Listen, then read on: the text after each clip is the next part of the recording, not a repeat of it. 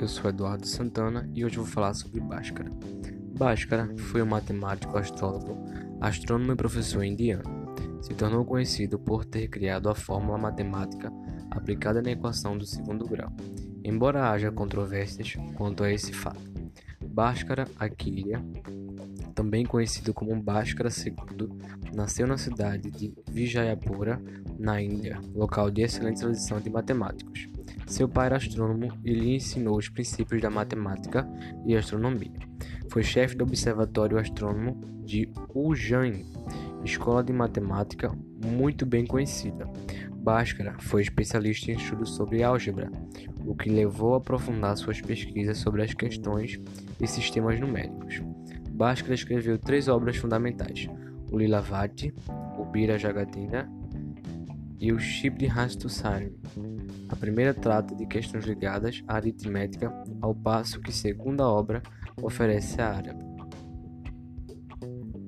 Problemas de, de equações lineares e quadráticas, progressões aritméticas e geométricas. A última obra é dividida em duas partes. A primeira trata sobre astronomia e a segunda sobre a esfera.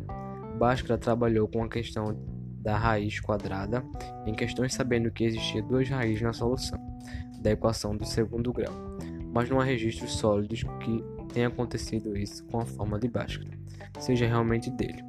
Isso acontece porque as equações do século XVI tinham letras, o que foi usado depois daquele século pelo matemático francês Francis Viet, o que se conhece no Brasil pela forma de Bhaskara. Não é comprovado pelos escritores estudos encontrados por pesquisadores. As seguintes equações referentes ao segundo do seno e cosseno foram conhecidas por ele: seno A mais B, seno A vezes C, cos de B, mais seno B vezes cos de A, seno A menos B igual seno A vezes cos de B menos seno B vezes cos de A. Bhaskara faleceu em Ujjain, na Índia, no ano de 1185. Em 1207 foi criada uma instituição para estudar suas obras.